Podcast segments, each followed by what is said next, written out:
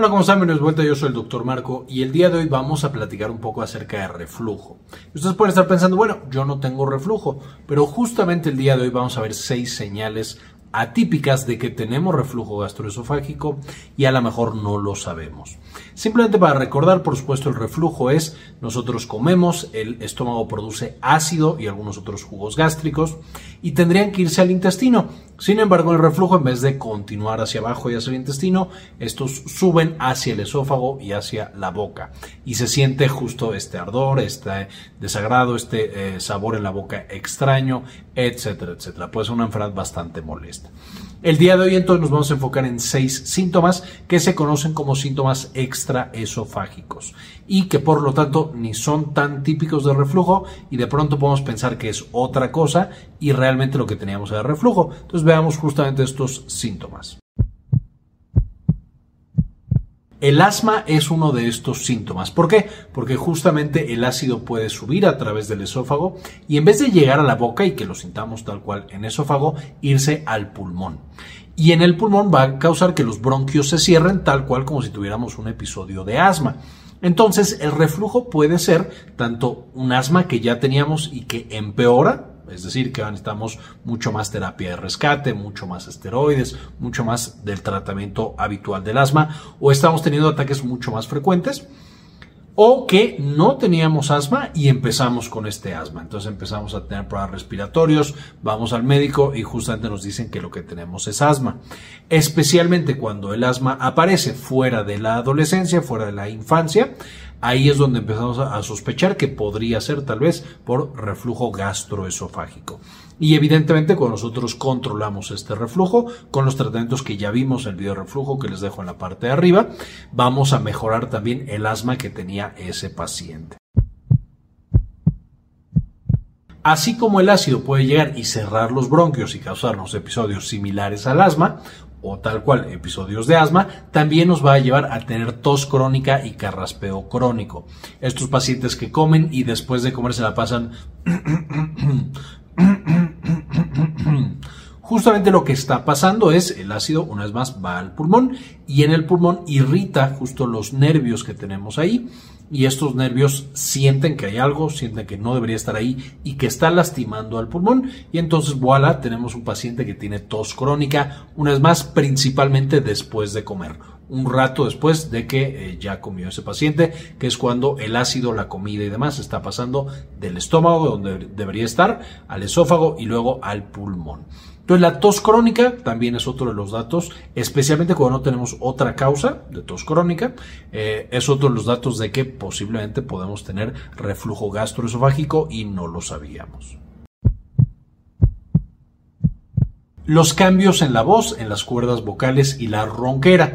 Esta voz alterada, como si nos estuviera dando gripa, que pasa frecuentemente, eh, justo es porque el ácido sube y va a directamente estar en contacto con estas cuerdas vocales, que no debería ser así. Por supuesto, el ácido, una vez más, debería quedarse en el estómago, pero al tocarlas y al irritarlas, por supuesto, el edema que genera justo o la inflamación que genera en estas cuerdas vocales nos puede llevar a que tengamos, eh, por supuesto, este cambio en la voz, este tipo de laringitis y evidentemente también la ronquera. Una vez más, así como sube el ácido y empieza a irritar y a edematizar nuestras cuerdas vocales, también puede pasar en la garganta, eh, en la garganta y en las amígdalas. Y entonces los pacientes pueden debutar con dolor de garganta crónico. Y son los típicos pacientes que dicen seis veces al año, ya estoy otra vez enfermo de la garganta, otra vez me dio gripa, otra vez me dio alguna infección. A lo mejor van efectivamente se puede ver que está inflamada la garganta, le dan antibiótico y realmente el antibiótico no le sirve de nada y sigue con crisis y crisis y crisis. Y esto es porque no era una bacteria lo que estaba irritando la garganta, sino que era ese ácido que proviene del estómago. Y una vez más, algunos de estos pacientes, no es lo más frecuente, pero algunos de estos ni siquiera sentían ese eh, reflujo o lo sentían poco y pensaban por lo tanto que no estaba relacionado y una vez más es la causa por la cual tienen justamente ese dolor de garganta. Cuando nosotros encontramos dolor de garganta junto con todos estos otros datos como extraños eh, extraesofágicos en un paciente con factores de riesgo. Una vez más, ya vimos cuáles son esos factores de riesgo en el video reflujo que les dejé en la parte de arriba. Vamos a sospechar que el dolor de garganta es causado justo por el reflujo. La siguiente estructura que va a dañar este ácido ahora finalmente son los dientes. Y entonces tenemos pacientes que tienen una gran cantidad de caries dentales y de erosiones dentales, porque por supuesto la dentina y el esmalte de los dientes no está hecho para contrarrestar el potente ácido del estómago, está hecho para contrarrestar ácido y otras sustancias de las bacterias que viven en nuestra boca hasta cierto punto. Entonces, cuando no controlamos este reflujo y dejamos que continúe y continúe, otra cosa que podemos encontrar es estas erosiones dentales y también, por supuesto, sensibilidad en los dientes. Algunos otros problemas dentales dentro de nuestra revisión. De la misma manera, también podrán intuir que si encontramos todos los demás o si tenemos un paciente con reflujo que no está bien controlado, evidentemente vamos a tener que pedirle que se revise muy bien los dientes porque posiblemente también están sufriendo daño y es otra estructura que vamos a tener que estar cuidando en estos pacientes.